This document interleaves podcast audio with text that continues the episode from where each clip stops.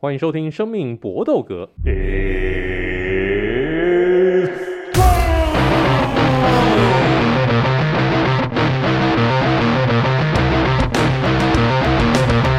们的 podcast 专注在 N A 和 UFC 综合格斗上面。那其他的东西，我们今天因为邀请到一位重量级的特别来宾，所以其他东西我们一定会讲。好，我们这一次呢，邀请到了大家的好朋友，大家也非常熟悉，之前播摔跤播到已经是摔到你心里面的橘子大，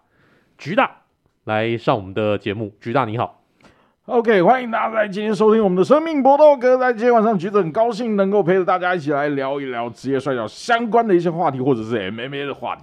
哎呦，这个橘大这个一开始这个出场的一个气势就是完全不一样，跟我们当初在这个某体育台所听到的这个声音，完全就是复制贴上。那可是你你那个时候的这个声音，后来好像也被其他人模仿了。呃，其实其实也蛮蛮正常，像我们也也会有模仿的对象啊，像我模仿就是那个呃日本的老派的播报员，我们其实会模仿他，像二点九九九这个其实都是模仿那个日本的若林健治那个播报员，就是我们有去他的那个学的那个播报员学校买课程，上过他的课程，这样因为真的很爱他，还还还，还有播报员学校。有，他们有，他们就是日本的所谓叫做那个 announce school，announce school 就是播报员的养成。因为很多人会想要当主播或是播报员，然后去面试新闻台的的那种呃面试之前，就会去这上这个学校学播报或是那个。呃，应该怎么样？正音啊，咬字那些的，就像台湾的那种对对对对对那种空那种空姐补习班一样。对，没有错，没有错，嗯、他就是对。然后在新宿四谷那边而已。可是那个他那个空姐那个补习班有保证考上没？他们这个没办法，因为你知道，呃，电视台毕竟竞争真的很激烈，那个没有没有办法保证啊。嗯，对，这个、这个如果要，哎，这个听起来是个生意啊，我我考虑一下。对，这我觉得可以做，伟林哥可以考虑。现在做个线上课程，割一波，开始卖课程了，是不是？对，可以可以，我觉得是有搞头的。我还真不知道要怎么卖了。然后另外一位的就是我们的这个好朋友 Ari，最近工作相当的辛苦啊，那只好借酒消愁。对啊，真的是越来越哈扣，有够阴的。我们录完音的这个晚上呢，他待会儿还要去上班，真的有够可怜的。这个相当相当相当的辛苦，来，好，我们开始今天的这个节目。哎，因为今天这个 Vince 啊，我们这个另外一位好朋友，他因为去玩的太爽，所以中标回来。他现在那个在家里面养病，所以今天没有办法来参与我们的节目。那我们就请橘大来和我们一起来谈谈我们今天的话题。我们先来一个三连拳，就在这个礼拜要举行的 Fight Night 排的重头戏，最后的主戏 Main Event 呢是。俄罗斯长臂猿 Pavlovich 要对上美国的 Curtis Blaze 但这个对战组合，我觉得怎么看都好像是要捧 Pavlovich 来上位，因为现在在重量级有点青黄不接，变成 John Jones 冒出来以后，有点独角兽的一个感觉，现在就希望比较年轻的这个 Pavlovich 上位去制造一个话题，也好像是一个美俄对抗一样。来，那个先问问看，初次参加的局大，你怎么样来看？是不是 Pavlovich 真的是准备要被被被捧上去了？我觉得有可能诶、欸，我觉得很有可能。照现在的气势看起来，还有照整个，我觉得 UFC 的整个 promote 的走向，是不是就已经在倾向这个程度了？我真的觉得他的在在在走 WWE 化吗？也也不是啊，就是但是总是你知道，就是例如说像平面媒体，我们会有谁占的篇幅比较大。但现在的话，Privilege 的话，感觉就是你知道他，我觉得他的话题量跟数量，还有流出来的，呃，提供给一般其他媒体的那个讨论度是比较大热门的一个一个感觉。我真的觉得就是，我觉得难免吧，毕竟是呃职业运动嘛，毕竟是职业运动，我们不是不是说就一定非得赛果上有一个什么消息，但是我相信你你总是会需要捧个热门出来。就是给观众讨论的大热门的人选出来，我觉得是真的是这样。因为 Publish 最近的这个战绩真的非常的狂啊！我们请 Ari 来发表一下这个你的看法，是不是真的就准备 Publish 赢了这个收掉的 Curtis Blayze？因为因为看起来在重量级，因为 Siri Gane 已经打过了，那会不会直接下这个 Publish？如果如愿把这场比赛拿下来以后，Publish 就准备来挑战 John Jones？我觉得是要捧上位没错，因为现在接下来重量级 Music 跟骨头是已经排好的，可是参考这两个呃选手的年纪跟近况，不管谁赢的都不太可能长久防卫，还是需要补充一些心血。那毕竟 Blaze 之前已经在几次其实有试着要让他上位，可是往往都差那里门一脚。他就是在准备要上位的关键战，下巴就会突然软掉，已经发生过两三次。Pavlich 最近的战绩，当然就如同我林哥讲的，已经连胜不止，然后在前面也把图伊巴萨再打掉了。那这个时候，如果他这次能够把握他的机会的话，我觉得上位几率是很高。像比如说另外一位俄国选手 Speedback，然后还有英国选手 Espino，其实也都是很有潜力的选手。可是就是我觉得这几位在呃这一两年都都是很有机会可以在排名在上面往前冲。台湾 Espino 比较可惜啊，因为在去年七月的时候，他就是对 Curtis Blaydes 那一战，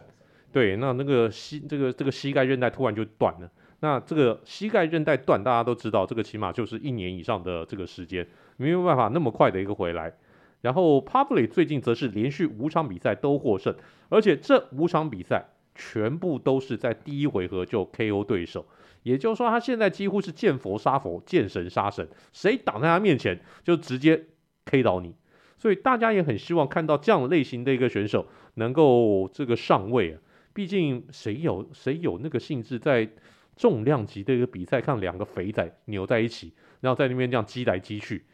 大家一定就看重量级的一个比赛，就是一拳要敲倒对手啊，然后，然后就赶快结束啊，这个大家就准备那个下班喝酒啦。像以前那个巴特病或是 Tank Abbott 那种年代，对对对对对对对对，那个巴特那个巴特病那个身材，你出来就根本是猪肉摊的老爹嘛，对，居然有办法可以一拳打倒对手哦，对对，没错。哦，会讲出巴特病，你你年纪也不小了。对对对，我我们很早就开始看这种格斗戏，就是我们有追上九零年代末的那个格斗热潮了。真的。好，如果你不知道巴特病是谁的话，赶快去打一打。这个这个英文呢，就是奶油豆。巴特病，巴特病，大家去打一打，你会发现你现在的一个标准，什么这个人是选手，你有没有搞错？没有没有，超可怕的。对啊，那这场比赛我个人觉得，其实 Pavlich 赢面还是比较高的。那两个人虽然身高有点相近，可是臂展差了十公分。那 Blaydes 他又是一个蛮纯的角力型选手，然后一定会疯狂呃疯狂发动 takedown。那其实他在 takedown 过程，只要吃到重拳啊或者七撞，就非常非常危险，因为他其实下巴很微妙啦，就要说硬还是不硬。他生涯只有吞三败，可是三败偏偏都是 KO 败。就是打到一个点对了，马上就可以让他睡着。那如果就是是在他一个搞基然后纠缠的节奏打到判定，他反而结果都还是会不错。可是以 Pavlich 近期的比赛节奏，你要跟他打到比赛三回合结束、五回合结束，我觉得难度是非常非常高。对，我觉得尤其是脚力底的选手，真的都很可怕。像过去其实我们发现这几任，呃，应该 UFC 的重量级冠军其实都是脚力底。其实真的都是脚力出身，包括 Brock Lesnar 都是。Brock Lesnar，然后后来 DC 也是，DC, DC 也是脚力底的。然后呃 Miocic 算是比较不属于纯角力底。对，但是我们说看到那个花椰菜耳的时候，要先退一下。真的，大家如果知道什么叫花椰菜耳的话，就是你下次如果有看到这个在路上，你想要挑衅的时候，你看到这个对方的耳朵形状长得比较奇怪的时候。千万不要靠近，千万不要靠近，除非你手上有枪。对，对你你手上没有给息，就千万不要靠近耳朵软骨已经结成一团的，真的很危险啊。那 Pavlich 这个选手，他是 U.S.C 所有现在在 roster 的这个选手里面唯一一个，他就是臂展跟身高的一个差距。我们讲这个叫猿猴指数，哎，那个 Apex Index，他是唯一一个这个猿猴指数超过 Jon Jones 的。Jon Jones 已经是。U.S.C 著名的一个长臂猿了，这个长手怪，但 Pavlish 硬生生他手就是能够比 Jon Jones 还长，你说这个人厉不厉害？这个就是我们今天讨论的第一拳了。然后好，我们来第二拳，第二拳就是在上个礼拜所结束的，在堪萨斯市所举行的 final，我们看到了两个老怪物啊，一个叫做 Ed Herman，另外一个叫做 Clay Guida，这个木匠先生。这两个人呢，都是 U.S.C. 这个长期在 U.S.C. 战斗的选手。那 Ed Herman 啊，在打完这场比赛，跟他的对手在 Cummins 两个人双双宣布退休，赢的退休，输的也退休。那这场比赛相当有趣。哈，Ed Herman 他是从零六年六月份加入 U S C 的 roster 之后，一直到今年，大家算算看，这个多久？将近哦，十六七年了。对，十七年的这个是快要十八年的一个时间，能够在 U S C，而且是在 U S C 中间没有间断过。哦，很强哎，没有间断过，他一直在 USC 有固定的一个出赛，有一直拿到合约，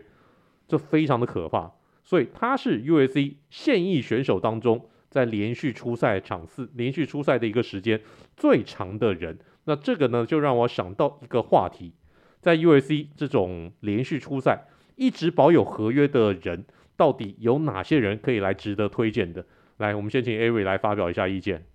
Ed Sherman 退休以后，现在现役最老最老、生涯最长的选手应该就是 Joe Lauzon。那他一样是零六年那一梯次，可是稍微晚一点点，是九月二十三完成他的 UFC debut，是在 UFC 六十三，就是还没破百的大会，哇，真的好前面哦。对，真的相当相当可怕。那他现在已经累积了二十七场 UFC 的战斗，那战绩十五胜十二败，就差不多是五成胜率左右。然后下一位排名就是刚才伟霆哥有提到的克雷库耶达，他生现现在已经四十一岁，那生涯是零六年的十月十四号在 UFC 六十四大会开始，那生涯战绩其实也是一个五成胜率左右的选手，十八胜十六败。那在下一位也是大家相当津津乐道，跨好几个量级的 Matt Brown，那个打打利马的那个肘击，大家还是历历在目。他生涯到现在已经四十二岁。基本上那个平头的侧面跟胡子都已经开开始斑驳，有点白白的。他的生涯呃 UFC debut 是在零八年的六月二十一号，是 TUF 七的 Finale 出赛。那生涯 UFC 的战斗已经出出赛过二十九场，也是十六胜十三败。所以我们可以看到，其实这几位选手就有一个特色，就是基本上都不会是一个冠军级的角色，可是大概。胜率就是维持在五成左右，就是可能打一场输呃赢一场输一场赢一场输一场这种节奏。不过重点就是常常在比赛里面都是有一种就是输人不输定的幼小，打输没关系，可是重点是比赛要好看，然后自己要打得开心，投完完全的投入其中。像我们刚才讲的前面这几位，这生涯的比赛其实 highlight 都非非常非常多，都是基基本上都是浴血奋战。那下一位老将就是比较离奇一点，这第五名剩下生涯排名是 John Jones，虽然他才三十五岁，然后他生涯是零八年的八月九号 UFC 八十七就就出赛，因为他他的 UFC 生涯比其他人早非常非常多，他大概是十八岁左右就已经在 UFC 出赛了。那生涯现在他就是算是一个艺术嘛，他出赛二十三场，二十一胜一败，然后有一场 No Contest，那。江中子这位选手，我们大家都很熟悉，就是天纵英才，可是最大的敌人就是自己，场外风波不断啦，就是基本上什么可以出过的包都已经发生过了。不过出包是一回事，只要能够让他正常出赛，他大概胜利都可以顺顺拿到手。说是算生涯也是非常非常长，可是不算是那种工作马型的选手，不是 journeyman 型的，是比较特殊的角色。那橘大呢？你心目当中有没有什么样的这个选手，像这样子的这种长青型的一个选手可以拿来踢的？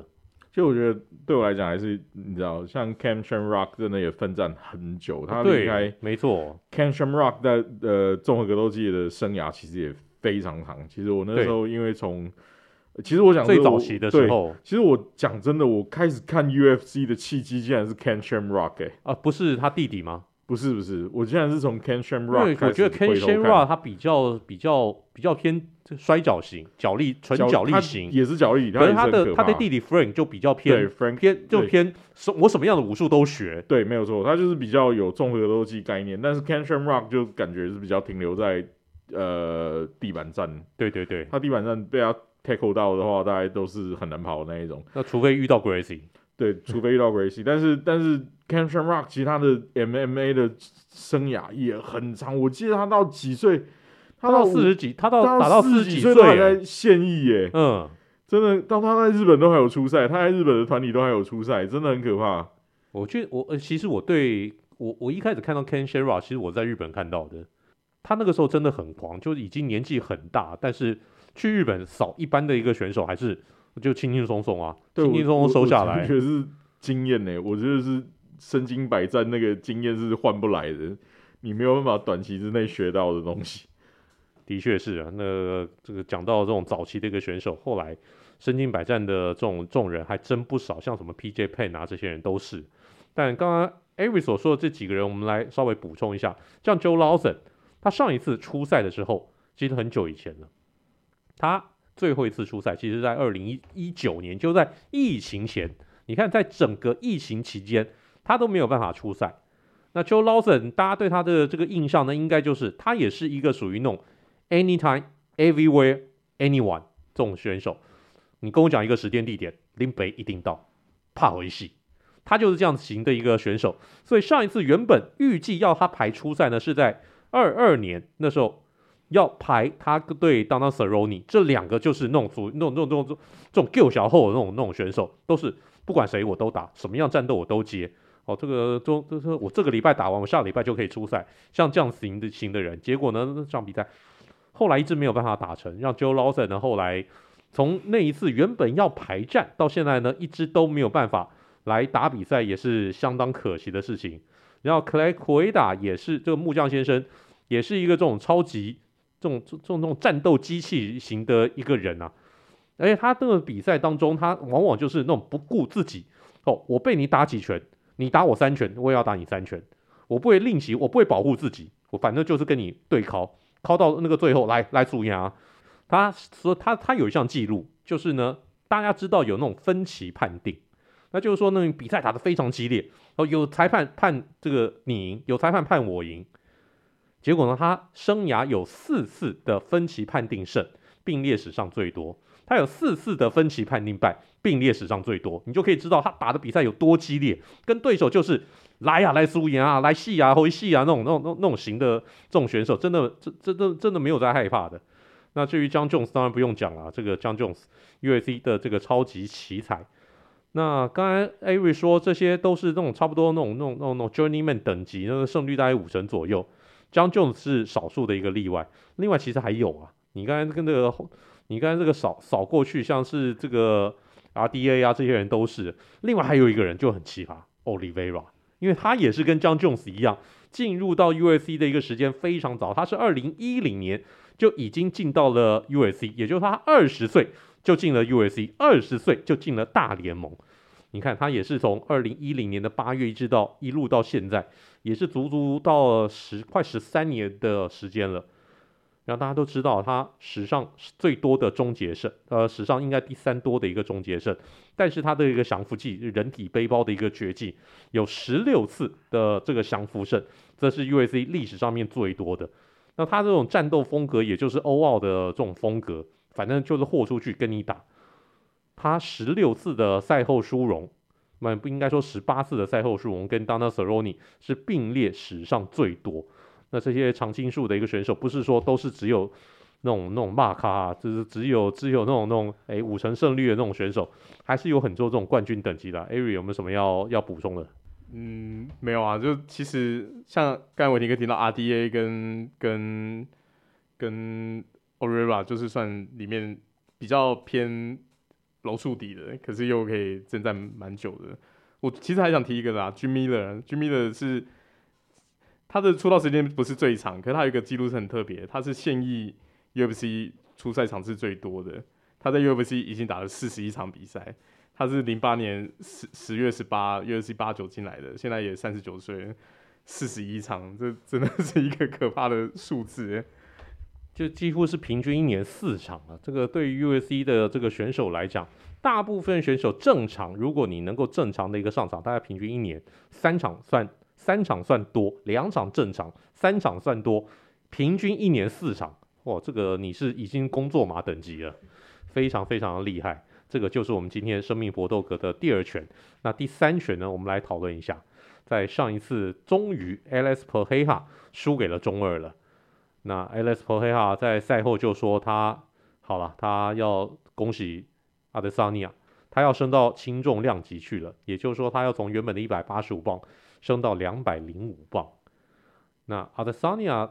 这个这个这个，他就说他他说这个重量级我暂时就交给阿德萨尼亚了，但我不排除我回随时我可以再降回重量级，因为我上升上去的一个原因绝对不是因为减重，不是因为我减不下来，因此呢我才要升到轻重量级，我只是要寻求一个全新的挑战，而至于要我要不要再回来打重量级，我要看阿德萨尼亚你乖不乖，你乖的话我就留在轻重量级，你不乖的话我就下来随时来挑战你。这个是蛮有趣的一件事情了。那哎，问问看局大，你觉得这个普黑哈这个上升到轻重量级以后，这个有搞头吗？其实我觉得调整量级对选手的身体负担真的很大。哎，这个这个一下子，其实摔跤选手要不要减重？也是要，其实增重也是有。例如说，在职业摔跤界比较有名，像呃新日本职业摔跤的他们那个兽神的雷霆雷亚，中文叫雷霆雷亚。日文就是桑达莱嘎，就是他其实，在九零年代、两千年代初期，两千年代初期吧，他为了要挑战重量级，他其实也是有增重的情形，明显身体变得厚实很多。那呃，在 W B 也有这个经典的案的例子哦，就是呃，Ray Mysterio，他在呃他在 Eddie Guerrero 过世之后，W B 安排他去挑战。呃，WB 世界重量级冠军的时候，他的明显也增重到两百二十磅以上。如果是以职业摔角来推断的话啦，两百二十磅是重量级的界限，男子组啊，男子组。对，那其实我觉得增重对选手来讲真的也很辛苦诶。大家讲说，哎，只要吃就好，其实真的不是这样，绝对不是你增加脂肪就好了。对，是肌肉量也要增加。其实我们那时候看到 Ray Mysterio 他练得很勤诶，他整个变厚很多。那时候刚好。零六年那个时候，刚好在泰国采访他的时候，他整个厚了一倍，跟很早以前看到他的时候完全不一样。哎、欸，那个要增加肌肉量，这个是极为困难的事情。你要增加一趴的一个肌肉量，你都是要练到要死。欸、你要练到要死，然后吃到要死。真的。所以很多日籍的选手到了美国，他们会在日本选手里面看起来已经很很大一只，但是其实他。到美国看起来是在 被埋没在里面的，因为太太瘦小了，嗯，真的差很多，真的差很多。所以我觉得要增重其实相对比减量还困难。真的要增重相当不简单，因为你要增加的是肌肉量。我有看过那个那种健美选手，他拍的那个 YouTube 记录他的一天，他晚上要设闹钟要起床，为什么？因为他要吃东西。The Rock 就是啊，The Rock 一天吃七餐，没错。那那个我看到那个那个这个健美健健美选手，他比较极端，他一天要吃十三餐，我说夭寿啊！半夜三点钟起床，为什么？我要吃两口，我要吃点东西。哇，这个这个蛋白质，对呀、啊，没错，他们不是，他们绝对不是乱吃啊，他们要吃某些特定的东西。你说老实话，你看他们那个吃东西，你会觉得很痛苦。你得夹下面夹下面塞，对对。你吃你你吃这个东西有味道吗？你有人生有什么乐趣？对，我之前看 The Rock 放他那个时候他拍电影，为了要拍电影的时候把，把把我记得他那个时候应该是要拍那个，他一开始加入玩命关头演 Hobbs 那个角色的时候，因为 Hobbs 的角色真的很快，我那时候看他吃的菜单，我觉得哇，这真的，一餐看起来是很很爽快，可是你想想看，你一天七餐要吃这样，我觉得这是很恐怖的事情，真的很恐怖。没错，大家不要以为吃东西是个乐趣啊！当你一天要吃这么多的时候，你是要硬塞下去，那个那个是还蛮辛苦的。哎，那那那那个橘大还是你你发表一下，你觉得普黑哈升升到轻重量级，这个有搞头吗？我觉得会，我觉得因为他的技术在呃，我们看到他的比赛的表现上面，普黑哈我觉得应该没有问题吧？我觉得他只要体，他真的现在，我觉得现在阻隔他应该就是体体重。磅数这一道墙而已。OK，其实我觉得，因为他其实他虽然说在中量级从来没有一场比赛他体重没有到达标准，但是他的确必须要在比赛之前真的是要狂减他的一个这个重量下来，对对，的确是蛮辛苦的。但呃，但是他因为他就是他即使我觉得他可怕的地方在于，即使增重速度也是一样，这才是最可怕的。嗯。的确，他能够有办法在敏捷，敏捷，我觉得是敏捷度啊，我二十四小时之内快速的一个把体重变回到原本的一个这种水准，真的很厉害。来，Eric，那我自己个人觉得他虽然前面讲的很硬，有那种大人打小孩的言论，可是以我自己个人来观察，我觉得他重点还是减重太辛苦了。因为他实实际上是一个日常体重就是接近轻重量级等级的选手，他他现在打的量级是一八五嘛，可是他日常体重应该是两百二十磅左右，所以每场比赛都是超巨量减重在脱水在脱碳，其实我觉得已经影响到他的体能跟抗击打，因为你毕竟虽然过磅是在整个 paper View 比赛的差不多有一天半到两天左右，可是你要在这个时间补水补碳，把自己整体的水分补回来，因为你你脱水的时候，你其实脑内水分不足是会影响到你自己抗击打的效果啊，你所以我觉得他在这几场比赛过程看得出来说，有时候被打到，可能他自己那这个精神还在，可是身体已经没办法听使唤了。就像他这一次对阿德桑尼亚那第第一拳打到，其实还是有想要防御的动作，可是在，在在被追击到的时候，就完全都没办法。那我自己个人觉得他在轻重量级的还是会有搞头，毕竟力气水准是很顶级的，就砂锅大的拳头嘛，他自己那个有名的那个大手啊。那现在轻重量级前十名，其实看一看也只有 Greg 跟 Ankalaev 算是基佬，其他的都偏力气打法。那你都偏力气打法，站着跟他输牙，看起来也没有说哪一个真的有有办法讨到什么便宜。所以我觉得他其实现在重点就还是。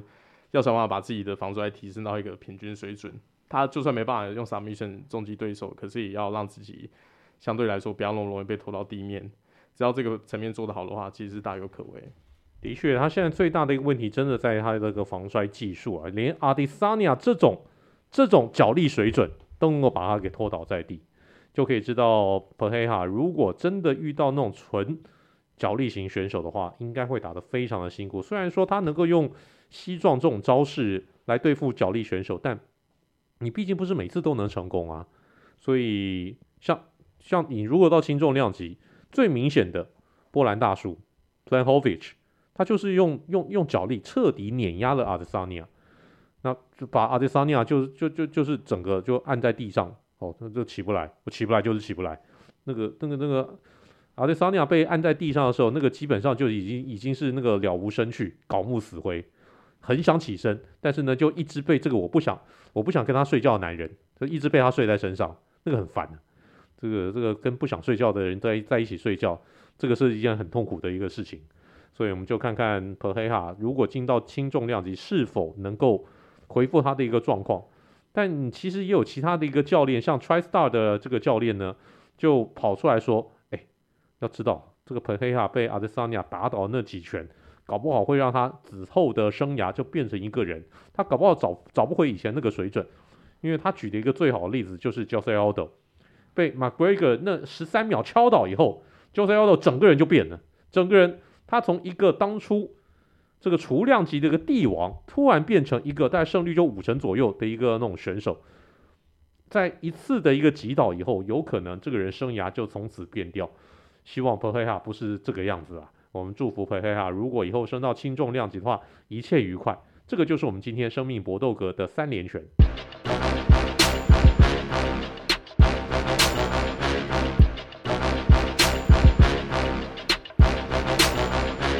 好，我们接下来的 UFC 小尝试，那我们就来介绍一下 UFC 他们的各种量级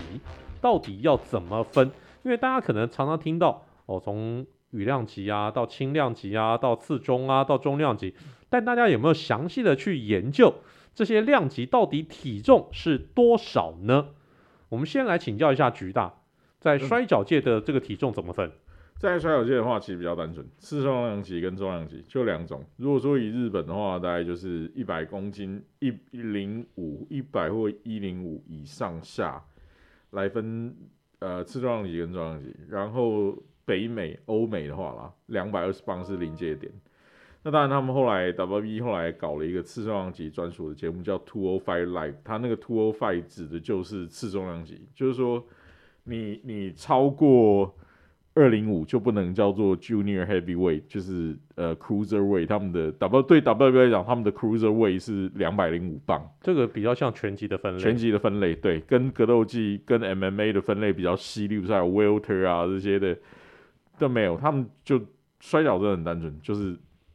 重量级跟次重量级，Cruiserweight 跟 Heavyweight，但他们 heavyweight 又分了很多，例如说 light heavyweight，他们其实也有 light heavyweight、heavyweight、super heavyweight、super heavyweight 就是指一些超过两百五十磅、三百磅以上的那种巨汉、巨汉型的选手，就是都会叫 super heavyweight。然后一般就是 heavyweight、light heavyweight，这明明就是重量级，但是你又多了一个叫 light heavyweight。那所以我就很好奇，我每次都想问说，那介于两百零五跟两百二十磅中间的叫什么？就是硬要你再不然一的升上去，再不然你就降下来。对，但但他们现在也没有 Two O Five Live 这个很诡异的，就是也不能说很诡异，就是他们浪费了这个明明很好操作的一个节目啦。嗯，那现在就是一样，就是次重量级其实都对 WWE 讲，永远就是现在没有专属于次重量级选手的节目的时候，就是混打，就是混打，啊、哈哈对、嗯，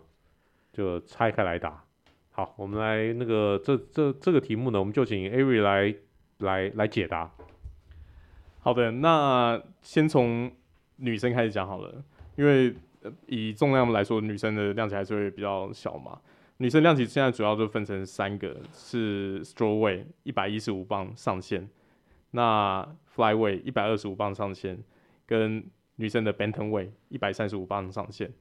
那这三个量级基本上都是在平常一般的比赛时候，有一半的宽宽限，就是你你在非 pay per view 的比赛，或者是呃对，就是重点是 pay per view，你你是可以一百一十六磅去过磅，那超超过一百一十六磅，基本上就是要不就取赛卡司，要不就是会被罚钱，就是就是会有个超磅的惩罚。比较有趣的是，基本上一百三十五磅算起来可以，这个磅量级会有基本上。当初是为了 Cyber 这个选手专门创办的，因为他真的在那边哭说他减不下去，身上的一身横练筋骨，竟然有女生说自己减重减不下去，然后才开创了这个量级，不然以前大概都是一一五跟一二五而已。那所以现在你其实如果你是长期观察 UFC 的选手，你会发现一三五磅的女生的选手库真的真的很少，非常非常少，就是姆斯。阿曼达·诺尼亚斯在那边一枝独秀，你要骨架跟肌肉量可以跟他匹敌的选手，说实在也是真的是不多。男生的量级从一百二十五磅 flyway 开始，然后再下一个量级是 Bantamweight 一百三十五磅，然后 Featherweight 羽量级一百四十五磅。那基本上在看 UFC 比赛，我们会常说的小量级、小量级，大概就是一二五跟一三五这两个。我们会算是统称一个小量级，因为毕竟以一四五磅来说，就比较符合我们一般人的可能身高体重，对，接近接近中位数这个方向。所以以选手库的分类来说，一四五、一五五跟在下一个次中量级 Welterweight 可以称作是 UFC 的精华量级，因为在这个地方的选手库人才是非常非常多的。那从过往的历史到现在出过的强手也非常非常多。那包括像刚才伟霆哥提到的，呃，嘴哥跟 Jose Aldo 当初就是在一十五磅竞争羽量级，然后来伟一一百五十五磅就不要讲了，现在完全是 UFC 的鲨鱼池，里面前前五名完全都是一一等一的强手，然后 Welterweight 一百七十磅，当年的 Georges St-Pierre 就是一百七十磅之王嘛，然后再下一个量级就是最刚完成卫冕的 Adesanya 就是 Middleweight 一百八十五磅。那接下来再往上就是 Light Heavyweight 两百零五磅，然后 Heavyweight 上限就直接一口气跳到两百六十五磅。所以这样一路看下来，其实，在基本上在在 Light Heavyweight 以后，就很少看到选手会超重了，因为这个会到达这个量级选手，可能通常都是身高六十三以上，那整个骨架跟肌肉量都还算蛮饱满。在 Heavyweight 两，因为上限是两百六十五磅，所以。基本上大部分的选手都不用刻意减脂，你就可以看到像 Mark Hunt 那一种挺着一个大肚腩啊，然后现役的那个 Tuivasa 也是喝呵呵 喝啤酒喝到那个在场上跳舞的时候肚子会跟着跳的那种很惊人的身材。那 UFC 量现在量级的分级大概就是这样子。好，刚才 Ari 已经介绍的相当清楚了。那女子的草量级 Strawweight 呢，是从一百一十五磅来开始的，然后小量级大概差不多是每十磅是一个等距。那一直到轻量级跳到次中量级，就变成十五磅的差距。也就是说，从轻量级的一百五十五磅跳到次中量级是一百七十磅，接下来再跳呢，就又是十五磅了。从次中跳到中量级又是十五磅的差距，然后再从中量级跳到轻重量级则是二十磅的差距。那次中的，然后对不起，轻重量级跳到重量级，这个就直接升到两百六十五磅，这个就比较诡异。那我们刚才讲到这个摔角的一个分，这个类摔角的量级的一个分类比较简单。那拳击呢，则是另外一个更复杂的一个分量级，好复杂。对，拳击他们那个那个是几乎是每一点五公斤就分一个量级，那个非常非常的复杂。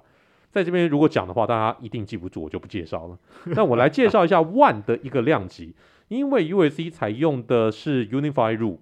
的 NNA 的的统合规则，ONE 采用的是 Global Rule，所以呢，他们的量级略有差别。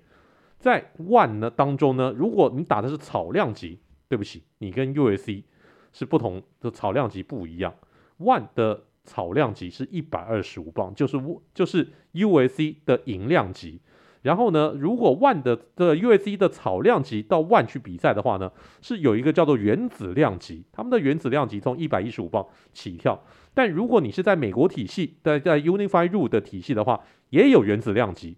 一百零五磅，所以呢，那更轻啊，那个只有四那个这个四十公斤出头而已。这非常非常要必须要真的非常瘦才行，所以呢，大家想象一下，ONE 他们的这个量级差不多就是，诶，他们大概就是 UAC 的上一个量级，也就是说，他们与他们呃在 ONE 的羽量级选手差不多就等于在 UAC 的轻量级选手。但有趣的一点是，ONE 他们的重量级上限也是两百六十五磅，那两百六十五磅真的太重了，很难有选手那个这个能够操纵。你操作的话，你应该相扑选手啊。那那那，但是 WWE 这呃有几位真的是三百多磅，对对对，没有。现在有一个那个 Omas 啊，奈吉利亚巨人 Omas 现在是三百多磅，是很惊人的身材。三百多磅，这个基本上已经是那种美式足球员等级啊。对，但是他是篮球运动出身，他大概也、哦、他好像七尺三寸吧。哦，七尺三寸，对，腰瘦，那个怎么怎么打得到他脸呢、啊？打不到，因为他有、啊、他们有用拳击选手 WWE，因为他今年对 Brock Lesnar，今年 WrestleMania 对 Brock Lesnar，所以他们有对他做了一个，就是以拳击选手的身材来分析，就是 Omas 这个奈及利亚几亿的选手的那个战力指数，他们就是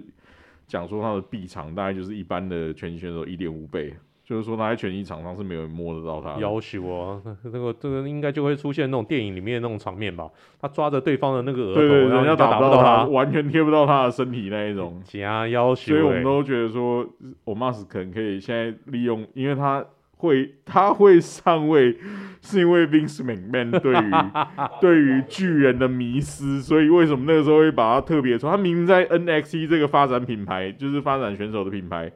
是没有什么表现，突然就被拉到所谓的叫 Main Roster 主卡司上面，是因为 Vince McMahon 就是喜欢这种选手，就是就爱大只佬。对，所以我说 Vince McMahon 会不会之后改叫他就是转投 UFC，我也不知道。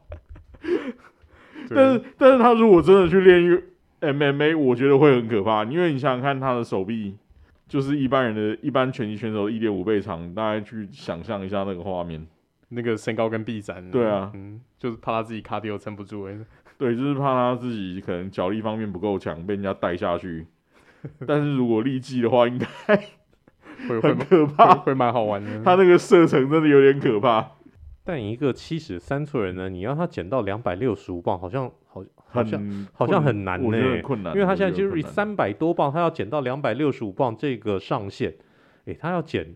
减六七十磅，因为对，因为其实虽然说我们都说职业摔角选手的身材多少会灌水，但是你如果说从四百磅，你让他灌个大概二十五磅、三十磅，还是不还是超标啊？对啊，他还是超标，他搞不到要减个三十公斤，他才能打，他才能符符合那种重量级的这个最上限。对，但是你想想看，他七十三寸的身高，你你让他减到两百六十五磅，看起来会很畸形。真的。很像一个那个竹竿，对，就是很怪。对，我们不也不想看竹竿跑来打那个那个重量级，对，没错。因为之前之前重那个呃，在 UFC 出现最高的一个选手是 Steven Struve，这个叫做荷兰的荷荷兰的呃擎天大那个摩天大楼，他身高七尺，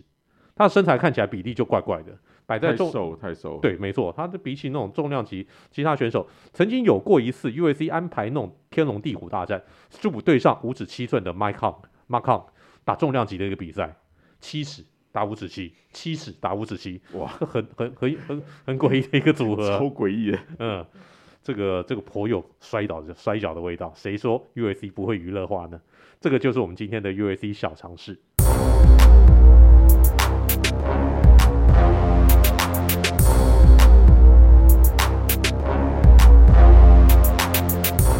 天的词曲只因天上有，我们来介绍一下这个女歌手。其实我个人非常的喜欢。我们用的呢是 Max Holloway，他在跟 Volkanovski 三番战的时候所选用的出场曲。他选用的是一个七零年代的天才女歌手，这个是一个超级才女，叫做 K. Bush。她所选用的歌是 Running Up That Hill。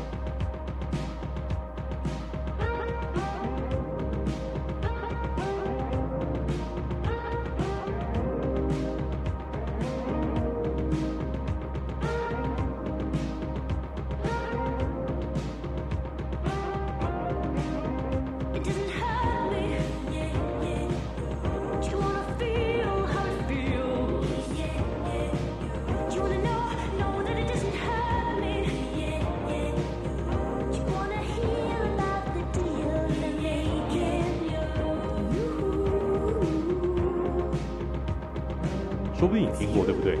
但如果你年纪轻的话，你也许是因为别的原因、别的理由而听过这首歌的。那这首歌我们按照惯例，还是请知识王来介绍一下。好的，那这首歌是出自于 Kabush 呃生涯第五张专辑《好呃 Hounds of Love》里面的第一首单曲。那这这这张专辑是一九八五年呃发行的。那这首歌它。蛮蛮有趣的，里面使用了一种叫 Fairlight CNI 的数位合成器的音效，所以在当时听起来的效果是非常独树一格。你如果有看过他的 MV 的话，会觉得蛮真的是相当另类，因为他整体歌曲的唱的歌是呃电音效果器，然后轻轻柔柔，可是整体 MV 是一个男女在跳现代舞，然后去演绎整个 MV。那他其实有一个。副标题就是 Deal with 呃、with God。那他在歌词里面有提到说，If I only could, I'd make a deal with God。就是他会跟上天做交易。本来很多人都是觉得说他是有一个宗教意涵，或者是其他什么方面的解释。那 Kate Bush 在自己在接受访问的时候，他说其实蛮容易被误解的。他想说的是，他其实这个跟上天做交易的是是说，他希望男女中间可以互相。代换到对方的立场，就是有点像是灵魂交换的样子，他互换角色，然后就可以在彼此的位置上待一段时间，对各自在自己不同性别上面的认知或者角色会有更深刻的理解。那刚才伟霆哥提到说，呃，这是一首一九八五年的歌曲，那现在观众会听到这首歌，或者近期为什么会大红呢？答案就是因为 Netflix 的韩剧那个 Stranger Things。怪奇物语在第四季的上半部，这首歌是一个关键的单曲。那里面的角色 Max 在里面随身听听的就是这首歌，而且他是一直 repeat 在播放，甚至在角色里面的台词他也有做了一个 reference。那就其实它里面就你如果是一路看下来，就大概会理解说为什么 Max 在当下会是一个比较 isolated 的角色，然后会去选择听这首歌，是有点。互文的效果，那有提到说他他其实呃在谈这个歌曲版权的时候，刚好 K Bush 自己本人也是 Stranger Things 的粉丝，然后那个选选呃制作单位也非常尊重他这个艺传奇艺人的威名，啊在整体剧本啊还有分镜啊都做好以后，先让他看说会怎么样去采用这首歌，然后他也非常乐意的提供授权，然后在。播呃剧播出以后，大家的确是突然又非常热热门的一个 thread 起来，然后甚至英国金榜还重新回到第八名。然后他也在自己官网说，哦，他自己也很喜欢这部剧，也很喜欢他在里面的应用。那也很感谢这部剧有办法让年轻一点的粉丝再重新认识这首经典歌曲。这样，那顺道一提啦，呃，在第四季上半部最风行的是这首歌，那第四集下半部引引领潮流是另外哪一首歌呢？就是 Metallica 的 Master Puppets。你基本上有看那个剧的，对那个最后 Eddie 在那个吉他上，呃，屋顶上面狂飙吉他，上面一定都是念念不忘。所以我觉得就是虽然毕竟 Stranger Things 它是一个背景，就是设定在八零年代的剧，然后。就是可能有一些复古的潮流，可是你用现代的方法去做这些题材的时候，如果能让年轻点观众又多发发现一些从前的经典，我觉得也是很棒的。这首歌据说之所以能够进入到《怪奇物语四》呢，是因为第一季的女主角 Winona Rider 强行推销，叫那个剧组人员无论如何一定要给我把这个给我摆摆进去。后来呢，他就就就从善如流了。我知道橘大也是这个乐迷啊，你对啊对啊，对你之前，我是我觉我知道你之前一定听过这首歌，你觉得这首歌有啊？其实看剧的时候，我觉得看剧的时候听到这首歌感触也很多，真的，真的感触也也也也蛮深的。没错，竟然会意外，竟然在第四季的时候一定要这样一首歌，其实我真的蛮意外的。的确，可是我真的不知道那个是那个维诺纳瑞的。推荐的，嗯、我真的不知道这一点，我真的不知道。这个我是看到那个其他，反正这种这种译文啊，我也不知道，我我也不知道是是真是假，反正就是有看到这样子相相相似的一个报道啦。对，但是对于一个就是你知道八零年代成长的小孩来说，嗯，这些都是 我们小时候。对我们来讲，Winona Ryder 也是我们小时候的女神呐、啊。对，九零年代 Reality Bites，谁不喜欢 Winona Ryder？对啊，九零年代还有，例如说像强尼戴普，或者是现在里奥纳多·迪卡皮奥，都在那个时期。嗯，我们小时候的那个时间点，没错。还有 River Phoenix，对，嗯、没错，的确啊。那这首歌呢，后来因为《怪奇物语》而大红，在去年他甚至刚才讲第八名，我查到是有冠军呢。所以呢，他创下了开这个创下一个英国的纪录，就是个人两首冠军单曲中间相隔最久的时间。隔四十四年，一个艺人隔四十四年再出一个冠军单曲，这个这个实在是太了不起了。那另外呢，还有就是另外一个记录，就是从单曲正式发行到最后登顶登上冠军，中间相隔了三十七年。哦，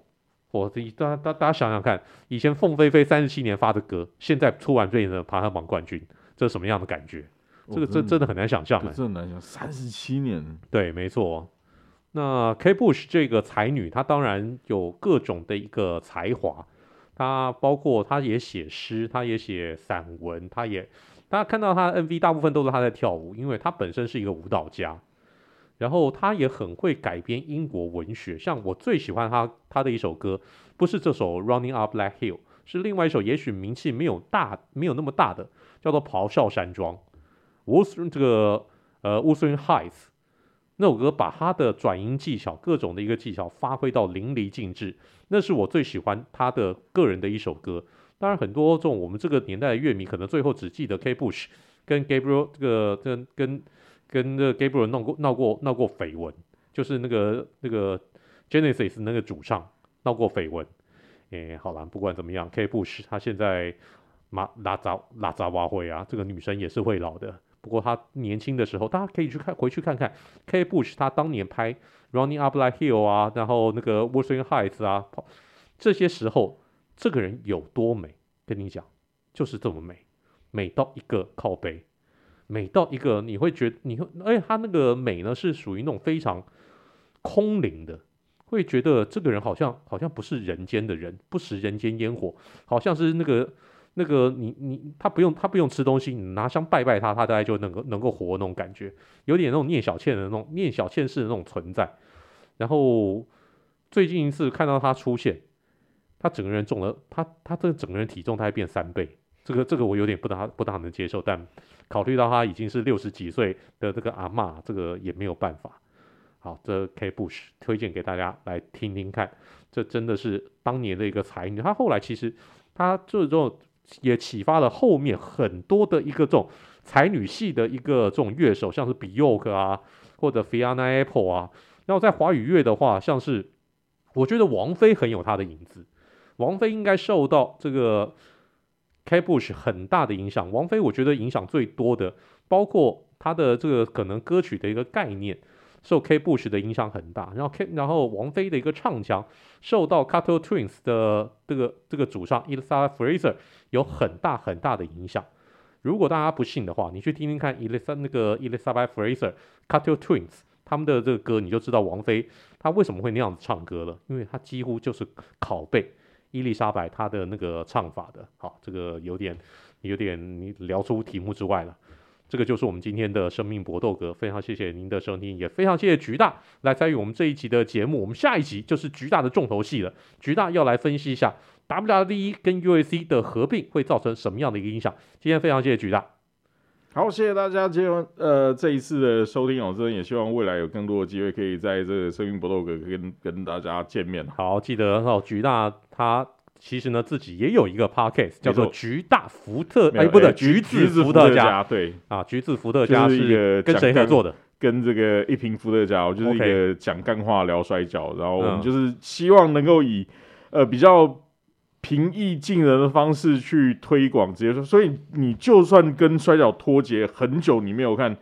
我觉得你也可以轻松的重新听这个节目，然后认识到现在的新的职业摔跤，因为我们真的就是很很很轻松的在聊。OK，欢迎大家去订阅橘子大跟这个一瓶伏特加所做的 Podcast《橘子伏特加》，希望比这个橘那个阿布索罗做的那个橘子伏特加要来的好喝好喝一些。希望希望是。那 Ari 来说再见。